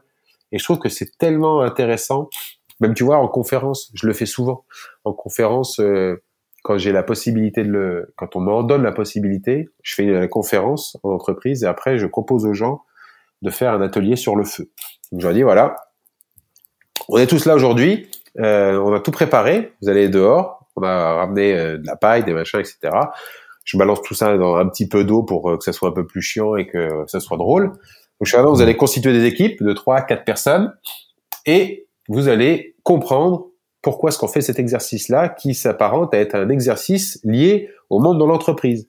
Parce que quand on veut mettre en place un projet, ben des fois on travaille pas tout seul, on travaille à plusieurs. Euh, quand on veut mettre en place un projet, eh bien ça se fait pas à la rage de dire j'ai une idée, on l'a fait ce soir. Non, il y a une phase de préparation. Et puis ensuite, il faut nourrir ce projet pour le faire grandir, pour qu'il puisse après rayonner correctement. Je vais faire du feu, c'est pareil. Il va falloir déterminer, comprendre comment fonctionne le feu, parce que c'est pas juste un truc comme ça. Ah ouais, je sais allumer le feu. Moi, je fais des barbecues tous les étés. Euh. Tu vois, ouais, bien sûr. Moi aussi, je sais faire un barbecue quand j'étais gamin. Euh, j'avais trois litres d'huile de vidange, euh, j'allais piquer le chalumeau à mon vieux, je prenais la soufflette, tu sais, pour gonfler les vélos. Ah bah, je veux dire que le feu en cinq minutes, il est allumé. Hein. Mais mon père, il m'engueulait après. Il fait parce que la cheminée que j'ai fait dehors, Rémi, c'est pas un réacteur d'avion. Hein. C'est-à-dire que les flammes qui montent à 3 mètres, c'est pas pour griller les chamallows. Donc, on fait du feu en bas et petit. Et moi, je savais pas faire. J'aimais bien faire des gros feux. Donc, j'explique aux gens que vous avez une phase de compréhension, une grosse phase de préparation, et ensuite, il faut initier ce feu et l'allumer. Donc, il y en a un qui va essayer, peut-être qu'il va pas y arriver, parce que c'est peut-être pas la bonne personne pour faire ça, mais vous êtes une team, et donc les autres peuvent prendre le relais pour essayer et apporter la petite pierre à l'édifice. Et une fois que c'est fait, quand vous arrivez à avoir votre, votre première petite flamme, ça veut pas dire que votre feu est allumé. Hein. ça veut dire que vous avez juste une flamme. Maintenant, c'est un travail d'équipe. Si vous avez tout préparé avant et si vous êtes prêt à nourrir votre feu, eh bien vous allez le faire grossir tout doucement, tout doucement, tout doucement, pour qu'à un moment donné, ça devienne quelque chose de bien rayonnant, un bon feu où tu dis je profite là parce que ça fonctionne. Mais vous avez fait un travail d'équipe. Et euh, en, stage de survie, euh, une, une, fois sur deux, les gens arrivent à faire du feu, euh, surtout quand c'est les belles périodes, tu vois, comme on a pu avoir il y a trois, trois semaines, un mois, mais euh, ou même quand c'est la période estivale, été, les gens arrivent à faire du feu facilement. Tout est sec, euh, n'importe qui, euh, tu balances un truc, ça prend. Mais en plein hiver, quand il pleut, quand il y a 100%, 100 d'humidité et que je leur dis faut allumer un feu, ah bah là tout d'un coup, quand je leur dis que la préparation est primordiale, si vous la faites pas, jamais vous allez avoir un feu. Je peux te dire que c'est très long et c'est très drôle à regarder parce que tout le monde veut aller très vite. Fais, ah, c'est bon, j'ai tout constitué. Je fais, mais t'as rien, t'as pas assez. Faut vraiment avoir de quoi allumer un feu. Donc il t'en faut une bonne quantité pour être sûr que ça fonctionne et pas juste un truc à l'arrache. Donc c'est toi, j'aime beaucoup faire tous ces petits parallèles euh, et on voit vraiment la, le, le, avec l'équipe, hein, une, une, entreprise que tu crées, un projet que tu montes, euh, ou euh, voilà, un manager avec euh, ses managers. Euh, c'est clair, le, le, feu, il faut le créer. S'il n'y a pas la petite étincelle qui fait que tout le monde va aller dans la même direction, dans le même sens, envie de se battre pour pour tel ou tel sujet, c'est c'est indispensable. Et d'ailleurs, euh, on parle de sujet, mais, mais toi, tu as un sujet euh, en filigrane qui est, qui est, qui est vraiment l'environnement aussi euh, là-dessus. Et, et, comment toi, tu arrives à embarquer les gens? C'est le, le fait de, de, de, partager sur les réseaux sociaux, c'est le fait d'embarquer des gens avec toi dans des expéditions, tu essaies de les sensibiliser, d'aller dans les écoles, comment? Bah C'est vrai que c'est un petit peu tout ça, tu vois. Les réseaux sociaux te, te permettent d'avoir une certaine notoriété et de preuves sociales à travers le, la toile. Euh, La prise de parole dans les écoles est, est pour moi indispensable pour euh, pour sensibiliser les enfants. Donc ça, c'est quelque chose que j'aime beaucoup faire. Dans les entreprises également, sur euh, soit les colloques, etc., où tu as une thématique très particulière, mais ça peut être sur du dépassement de soi, avec une petite note d'environnement et d'écologie.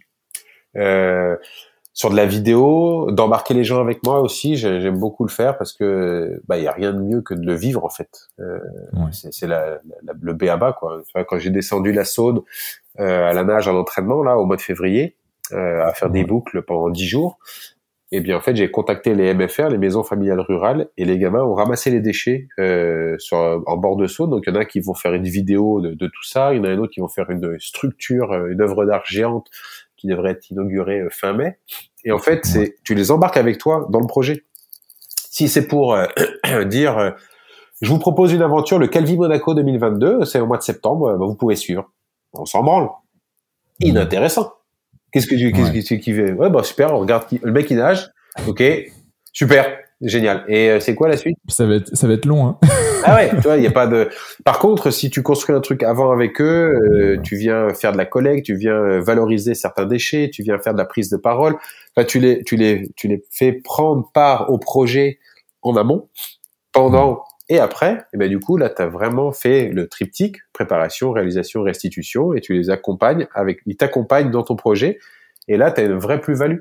Euh, et, c'est pour ça que ça marche bien et que euh, voilà, les gens apprécient ce que j'essaye de faire, les messages que j'essaye de véhiculer, que ce soit à travers des stages de survie ou dans les écoles ou euh, en entreprise. Voilà, j'essaye d'embarquer les gens. Et tu vois ce que je te disais au début, c'est le, le, projet, c'est pas juste un mec qui nage euh, et qui va tenter de faire la traversée Calvi Monaco, mais c'est un mec accompagné de plein de personnes parce que c'est une belle aventure humaine et c'est plein de talents qui se sont mis au service de quelque chose. Et c'est ça que je trouve intéressant dans, le projet, c'est le, mec qui va traverser, c'est juste le, le, moyen de locomotion pour parler euh, d'une problématique environnementale, écologique qui est très grave à l'heure actuelle avec la pollution des mers et des océans.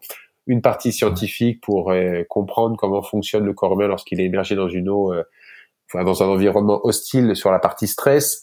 Et, et, et une belle aventure humaine, c'est montrer que on est tous, on a, tous, euh, voilà, des, des, compétences. Et si chacun vient mettre son petit grain de sel, son petit truc, sa petite pierre à l'édifice, ben on peut déplacer les montagnes. Et donc, ça, en fait, tu peux le dupliquer dans plein de projets, de montrer que ben, l'écologie, certes, c'est euh, une problématique, mais avec de la volonté, bordel, on peut y arriver. Quand je vois qu'il y a deux ans, on nous a, on nous les a brisés avec le Covid, et je vois tout ce qu'on a été capable de mettre en place pour stopper le Covid, bah, mettez la même énergie dans l'environnement, l'écologie, puis vous verrez, ça ira beaucoup mieux. Ouais, ouais, ouais. Donc après, c'est juste une, histoire de priorité de ce qu'on a envie de faire. Mm. Ouais, il y, a tellement de. C'est assez marrant. Hein, tu, tu, tu en parles. Euh, on voit, on se rend compte que le l'être humain est, est hyper. Euh, hyper euh, égocentrique quelque part. C'est en effet c'est ma santé, ma propre survie, donc faut que je fasse gaffe à moi. donc là on a la Covid 19 qui débarque, donc automatiquement on met des choses en place et, et tout va beaucoup plus vite. Euh, typiquement, bon, les vaccins, qu'on soit pour ou contre, ça n'empêche que euh, les vaccins n'ont jamais été euh, faits et plusieurs vaccins pour la même solution, la même problématique aussi rapidement, quoi. C'est c'est assez dingue. et de l'autre côté, on a l'aspect environnemental avec des problématiques qui sont avérées. bon, ben, et que ouais que ça traîne là-dessus, c'est c'est juste. On a une problématique, l'humain, c'est que tant que ça nous touche pas et nous concerne pas, on s'en fout un peu. Hmm. Et la Covid a touché euh, la globalité de la planète. Euh, il y a des inondations en ce moment même en Australie qui sont juste énormissimes. Tu parles à certaines personnes euh, autour de chez toi, personne n'est au courant. Parce que ça te touche pas personnellement, parce que c'est pas quelque chose qui qui va venir soit susciter ta curiosité, soit de, de, de prendre part à une position, de te dire j'y vais, je vais aider, je vais, je vais faire quelque chose parce que ça t'affecte pas. je le dis souvent, euh, on fait des choses parce que ça nous touche. Tu verras jamais un homme prendre part pour le cancer du sein de la femme. Jamais. Il le fera uniquement parce que sa maman, sa grand-mère, sa fille, sa cousine, une amie proche, enfin quelqu'un qui, qui, est quelqu'un, enfin tu vois, qui, qui, le, qui le concerne personnellement, qui, euh, qui le touche, c'est parce que cette personne a été euh, affecté par euh, le cancer du sein que du coup il prendra, il dira oui, il faut faire quelque chose. Mais mm. sinon, aucun homme, enfin, tu, oui, oui, c'est vrai que c'est, oui, c'est vrai que le cancer du sein c'est grave. Et c'est tout, mm. parce que ça ne touche pas plus que ça. Parce que c'est pas quelque chose qui est, euh, qui est, qui est propre à l'homme, mais l'homme euh, masculin. Quoique le, il y a encore euh, le, le, cancer du sein. Je crois qu'il y a des hommes qui sont touchés par euh, par le cancer du sein. Euh, donc voilà, on a on a au niveau de, de, de nos pectoraux, il y a il y a, il y a quelque chose hein, qui qui peuvent qui peuvent être touchés, il me semble. Mais mais je, je, te rejoins et c'est vrai que de manière générale, les, les êtres humains sont bon, sont ainsi faits que comme ça que tant que je suis pas touché, bah je je n'y vais pas plus loin. Euh, même la guerre en Ukraine, hein, on, peut on peut le voir. J'ai genre je, je suis dans, dans une newsletter d'un podcast Génération Do It Yourself de Mathieu Stéphanie et, euh, et, il expliquait en fait euh, comme quoi il était un peu euh, effaré de voir que il y avait eu autant de choses qui ont été dites en fait sur l'Ukraine. Et aujourd'hui en fait c'est passé quasiment en second plan parce qu'il y a eu tellement de choses et que bon ben ok maintenant c'est presque normal. C'est il y a eu la guerre quoi. Et, et en fait on se rend pas compte qu'il y a aussi plein de guerres dans le monde. Il n'y a pas que ça. Ah, il n'y a pas que la guerre exactement ouais. c'est ça. Mais tant que ça te touche pas, les choses euh, voilà passent en, second plan. Quand ça commence à te toucher, tu prends conscience d'eux, tu te dis ah ouais, ah ouais, faut faire attention parce qu'il y a ça aussi. Euh... Et puis après, il y a des gens, c'est euh, pas leur priorité. Hmm. En Asie du Sud-Est, euh, les, les, populations qui bordent le Mekong, ils en ont strictement rien à faire à que ça soit sale. La pollution ne les concerne pas. Et d'ailleurs, oh, c'est tout à fait logique. Quand tu vis au bord du Mekong et que tu vis avec un dollar par jour, t'en mmh. as strictement rien à faire que ça soit ça autour de chez toi. D'ailleurs, les gens euh, déversent leurs déchets directement dans le Mekong ou alors ils les incinèrent. Et euh, on vient, les gens, notamment ici en, Europe, on te dit, waouh, ils sont sales, c'est n'importe quoi. À l'heure actuelle, à l'heure où on te parle de l'écologie, de l'environnement, ils respectent pas. Euh... Je dis, mais attendez, attendez, euh, replacez le contexte. Moi, je vous mets euh, dans votre village et rien que ce service, un service euh, proposé par les municipalités, mais rien que ce service-là, tu enlèves le service des éboueurs. Hmm. Et tu dis aux gens, vous démerdez, maintenant il va falloir vous emmener vos poubelles directement à la décharge euh, municipale. On en reparlera. Et eh ouais. mais c'est clair. Donc c'est parce qu'il y a tout un service qui te permet de. Si tu t'enlèves ça, ben les gens le font pas. Et après, c'est ce que je disais, je fais, mais imaginez-vous au bord du Mekong, à avoir la première ville à 200 km. Donc vous avez uniquement une petite mobilette. Les routes, allez, pardon, les pistes de chemin sont plus défoncées qu'un terrain de motocross. Et mmh. il vous faut à peu près 8 à 9 heures pour faire 200 bornes.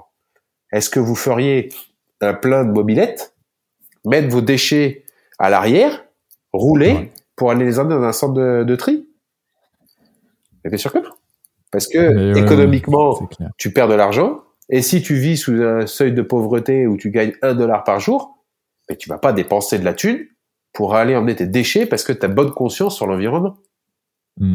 Donc, euh, il faut replacer le, le, le, contexte. Euh, L'autre fois, j'en parlais sur les, les, les, décharges à ciel ouvert, euh, où des fois on trouve des gens qui euh, qui déversent euh, des, des, des, immondices, placos, etc., etc. Alors on est là faire ah putain les gens du bâtiment, ils respectent rien, ils balancent tout, c'est dégueulasse. Il y a des, des, des, stations exprès de, de collecte de déchets, il y a des des décharges municipales, c'est fait pour ça, on y va et c'est tout. Ah ouais, mais sauf que quand tu es un professionnel, il faut payer ça. Et, quand tu te retrouves à devoir mis, à avoir mis bout à bout les salaires, les taxes, ce que le gouvernement te demande, euh, l'essence à mettre dans tes, dans tes, véhicules, payer tes gars, euh, la marchandise à acheter, etc. Bah, tu te rends compte que d'avoir une entreprise en France, bah, c'est pas si simple que ça. Donc si euh, tu peux trouver des moyens seconds, même si c'est pas bien, effectivement, de balancer ces déchets dans la nature, c'est pas bien. Et malheureusement, bah, il y en a qui peuvent pas faire autrement. Alors, il y, y, en a sûrement qui sont de mauvaise foi et qui le font consciemment, puis ils s'en foutent royalement. Puis il y en a d'autres, bah, ils ont pas le choix. Donc, euh, c'est là où euh, il faut trouver le juste milieu entre ce que euh, ce, qu'on est prêt à accepter, tu vois, le, le balayer devant, devant, balayer devant ta porte, balayer devant celle des autres, c'est un peu ça. C'est c'est tellement complexe l'environnement, l'écologie. Enfin, je, je critique pas les grands industriels, ils font, je pense pour certains comme ils peuvent. Il y en a qui font pas d'efforts et voilà, il y en a d'autres, ils attendent le dernier moment parce que bah ça nous permet de gagner encore plus des de chiffre d'affaires. Mais j'imagine qu'il y en a certains, si tu leur dis bah vous changez complètement votre façon de faire. Ok, mais nous ça fait euh, 40 ans qu'on existe, on a toujours fait comme ça. Donc là, il faut tout changer. Hmm. Ouais. moi, si je change tout, enfin, faut que j'investisse des centaines de millions d'euros. Donc là, du coup, euh, je fais comment pour faire travailler mes 3000 euh, collaborateurs Comment je fais pour les faire bosser? Donc, toi, c'est, euh, il faut être, euh, il faut, faut, vraiment trouver le, juste milieu entre euh, ce, qu'on est prêt à accepter et puis les, les, décisions à prendre quand on est voilà une multinationale. C'est assez complexe sur l'environnement, l'écologie et, et la, la, les personnes qui disent moi j'ai la solution. Enfin, bravo, je, je, je connais pas, je sais pas du tout. Non, la, la, la, solution, euh, c'est plusieurs solutions, j'imagine. Euh, bah, je pense en tout cas, et euh, pour pour des problématiques qui sont tellement euh, complexes, l'être humain est hyper complexe, mais la planète, la nature est hyper complexe également. quand on regarde ce qu'elle est capable de faire, tant en positif que bah, que en, en voilà en, en remontrance vis-à-vis de, de, ce qu'on est en train de faire d'elle. donc c'est bon, en tout cas, je, je reste optimiste et, et, et je pense que euh, l'être humain est capable de faire de belles choses. On l'a vu avec la Covid-19. Donc là, il y a. On est capable, de, rebondir, on est capable de rebondir très rapidement. Donc. Euh... Mais euh, sans faire de jeu de mots, euh, euh, l'être humain aime bien avoir chaud aux fesses pour pour pouvoir se bouger vraiment. Oui, c'est vrai. Quand on est dans le stress, on actionne des choses beaucoup plus rapidement. Yes. On arrive sur les dernières questions, euh, Rémi. Euh, Est-ce que tu as un gris-gris, une croyance particulière que tu n'oses pas forcément crier sur, sur tous les toits? C'est une bonne question. Euh, J'ai pas de croyance, non. J'essaye d'être pragmatique dans mes choix, dans mes, mon raisonnement. J'essaye d'être opportuniste. Euh, je le répète euh, très souvent au stage de survie, soyez pragmatique et opportuniste. Euh, vous voulez quoi? Un feu? Ok, bah sans, sans ton briquet. Euh, ah oui, à un moment donné, on s'en fout. Euh, comment t'allumer un feu? Tu veux un feu? Donc, euh, j'ai pas de croyance en particulier. Voilà, c'est plus voilà de tourner là-dessus, sur des choses beaucoup plus pragmatiques, euh, parce qu'on veut une finalité, on veut le résultat et pas comment est-ce qu'on a atteint notre résultat. Hmm. Ouais, je vois ce que je vois ce que tu veux dire. Comment tu fais pour progresser? Je m'inspire des autres énormément. Je, mais pas forcément que dans mon domaine, dans n'importe quel domaine. Je m'inspire de leurs compétences, de leur savoir-vivre, savoir-être. Euh, c'est, euh, enfin voilà, je trouve que le, le projet Cali Monaco retrace exactement ça. C'est que il y a des, j'ai plein de personnes qui travaillent sur ce projet qui ont du talent. Et en fait, mmh. ces personnes-là me, me donnent de l'énergie et c'est ça qui me permet d'avancer. Et quand euh, quand on me refuse quelque chose, mais pas c'est pas méchant hein, mais quand euh, voilà ça colle pas euh, si euh, le, le, le, partenaire ne veut pas parce que bah, il peut y avoir 15 000 raisons c'est pas la, bonne période et on n'a pas l'aspect financier c'est pas le bon projet peu importe. Mais ça me donne encore plus la niaque d'avancer Et c'est ça, c'est c'est tout ça qui me, c'est les, les up and down qui me permettent d'avancer. Donc même quand quand c'est en bas, eh bien ça me donne la niaque de dire, eh bien je vais, je vais, vous allez voir, je vais y arriver. Et, euh, et après, toutes les personnes qui sont positives, eh bien, du coup, m'embarquent avec avec elles. Voilà. Avant, j'essayais de, j'allais pas dire de sauver, tu vois. Et quand j'avais des potes qui, qui, étaient dans le mal, j'essayais de les aider. Et je me suis aperçu qu'en fait, qu'à un moment donné, si c'est pas eux qui prenaient la décision de vouloir bouger, bouger, en fait, il y a une chose que je perdais. C'est, enfin, deux choses qui sont pour moi extrêmement importantes. C'est perdre mon temps et donner mon énergie pour des choses qui, à un moment donné, n'aboutissent pas. Et ça, c'est ça, ça me, ça me ronge complètement. Et donc, euh, avant, je donnais beaucoup de mon temps pour des personnes qui avaient, qui arrivaient, qui voilà, qui voulaient changer, mais euh, hein. et en fait, j'ai ben en fait, c'est pas la bonne solution. S'il n'a pas envie, euh, ça sert à rien de s'embêter. Donc, je me suis recentré uniquement sur les personnes qui sont positives autour de moi, et comme ça, ça me permet d'avancer. Yes. Et euh, tu as, un mentor ou, ou, une personne ou des personnes, toi, qui justement de, sur lesquelles tu t'inspires? Je me suis, alors pas inspiré sur ces faits, mais j'ai trouvé ça extraordinaire. 1953, euh, l'ascension de l'Everest avec euh, Hillary et Tadzing. C'était juste, euh, bah, c'est bluffant quoi, de se dire. En 1953, ils ont été les pionniers, enfin c'est les les premiers à être montés en haut et être descendus avec l'équipement aussi spartiate que c'était. Euh, à l'heure actuelle, on arrive à faire l'ascension de sommet avec un équipement qui est relativement plus opérationnel, plus chaud, plus euh, plus tout ce que tu veux d'ailleurs. Alors qu'à l'époque, c'était quand même. Enfin, tu vois, t'as les photos de l'époque. J'ai trouvé ça extraordinaire. Et c'était euh, mes premiers livres que j'ai j'ai lus euh, d'aventure, tu vois, de, de, de, tenter de faire des sommets. Et ça m'a ça m'a passionné. Et après, bah, forcément, il y a le livre de Jamel Bali que j'ai lu pour faire la traversée de l'Australie en courant. Et en fait, son bouquin, c'était pas l'écriture du livre qui était qui, qui que je trouvais intéressante, mais c'était tout ce qui mettait à l'intérieur, où il te parlait, et eh bien des rencontres qu'il faisait, euh, du, de, tous les partages qu'il y avait. Et ça, c'était extraordinaire. En fait, la course à pied en elle-même, on s'en fout. C'est un moyen de locomotion. Et euh, les gens qu'il rencontrait, ça, c'est extraordinaire. Et c'est ce que c'est ce que je kiffais en fait. Et en fait, c'est exactement ce que je te, ce que je te disais tout à l'heure, c'est vivement demain. Vivement que, que je découvre ce qui va se passer Et ça, c'était euh, excitant.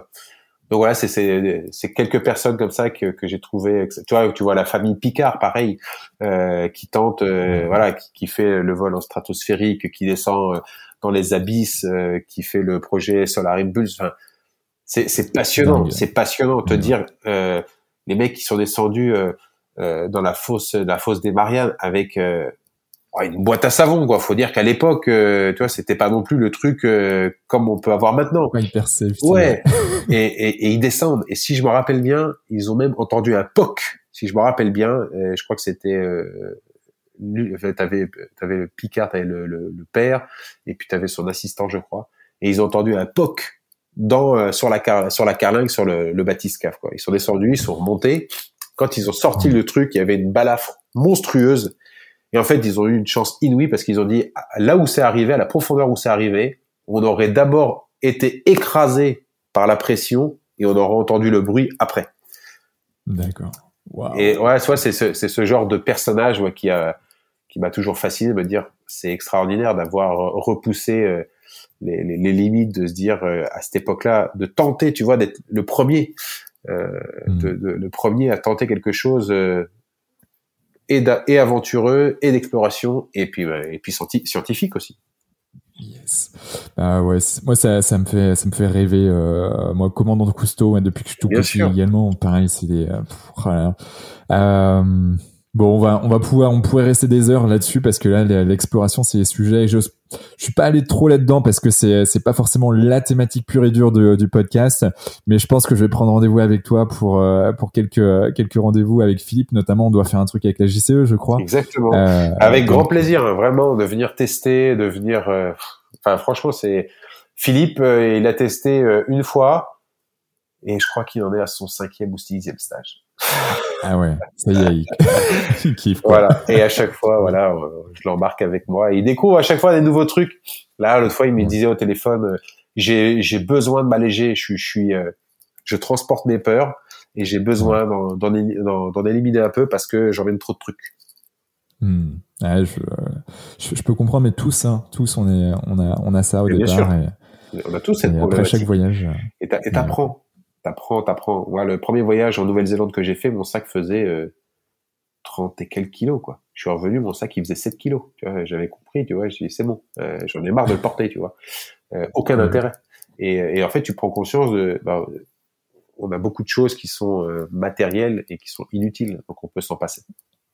Et ouais. Et ça, c'est tellement, tellement important. C'est tellement important.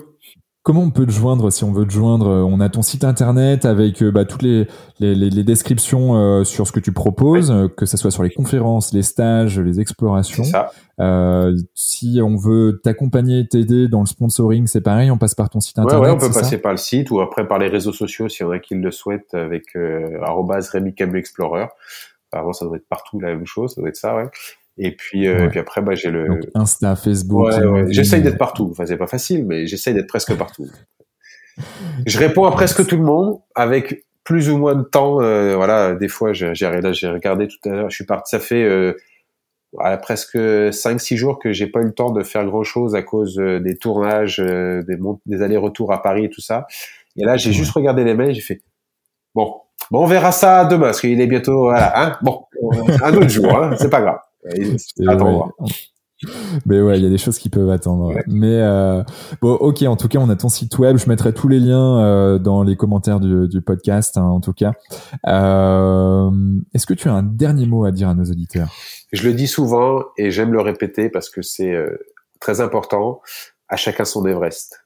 Et euh, c'est tellement ça. Vous n'avez pas besoin de, de faire l'aventure la plus loin de la planète euh, à l'autre bout de la planète pour pouvoir vivre un truc intensément. Vous pouvez faire des choses à proximité euh, et ça sera tout aussi euh, gratifiant et enrichissant personnellement et d'apporter tout ça avec du partage et de la rencontre. Et, et vous verrez, vous aurez la, la, plus belle aventure que vous allez faire.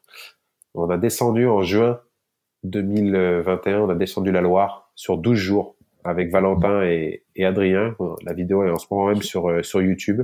J'avais vu ça sur Instagram. Ouais. Ça a été juste euh, 12 jours où on a juste profité. On a parlé d'environnement, de, de, déchets avec la, avec l'application Trash Potter, mais on a surtout rencontré plein. Sur 12 jours, on a eu trois nuits. On était juste tous les trois. On n'a pas passé une nuit tout seul à chaque fois. Il y a toujours des gens, tout le temps, tout le temps, tout le temps, tout le temps. C'était trop bien. Euh, et, et, et, pourtant, c'est la Loire, hein. c'est pas non plus euh, au, au, fin fond euh, de l'Amazonie ou euh, perdu en Afrique. Hein. C'est la Loire, ouais. un truc que tout le monde peut, peut réaliser en l'espace de quelques quelques semaines de préparation. Enfin, c'est vite fait, hein. et on part vivre un truc juste très déconnecté à la rencontre des gens et du partage. Et on a trouvé ça juste extraordinaire. Et c'est pour ça que l'aventure, il n'y a pas besoin d'aller la faire souvent l'autre bout de la planète, mais on peut se s'émerveiller de petites choses à proximité. Exactement, et je pense que terminer là-dessus, euh, ben ça, ça, ça, représente bien notre notre heure et demie passée ensemble. Ben, merci infiniment. C'est moi qui te remercie. C'est moi qui te remercie. Et, et, puis à très très vite euh, pour de nouvelles aventures. Avec grand plaisir, avec grand, grand plaisir. Allez, ciao, ciao ciao à tout le monde et rendez-vous la semaine prochaine. À plus. Bravo Vous avez écouté cet épisode Génération Canopée jusqu'au bout. Merci de le partager à au moins 3 personnes autour de vous, d'inscrire vos amis au podcast sur leur smartphone et de mettre une note 5 étoiles avec un gentil commentaire, c'est ce qui nous fait ressortir dans les classements. Et c'est hyper important pour nous. Pourquoi? Parce que ça nous permet de toucher un maximum de personnes qui méritent d'être plus heureuses, en meilleure santé et plus performantes si elles le désirent. D'autant plus que plus on a d'abonnés, plus on va pouvoir faire venir des personnalités exceptionnelles avec tout ce qu'elles ont à nous apporter. Aussi, si vous me laissez votre email sur canopégénération.com, un Q A N O P E E G E N E R A T I O N.com, je vous enverrai l'épisode de la semaine ainsi que 2 3 conseils.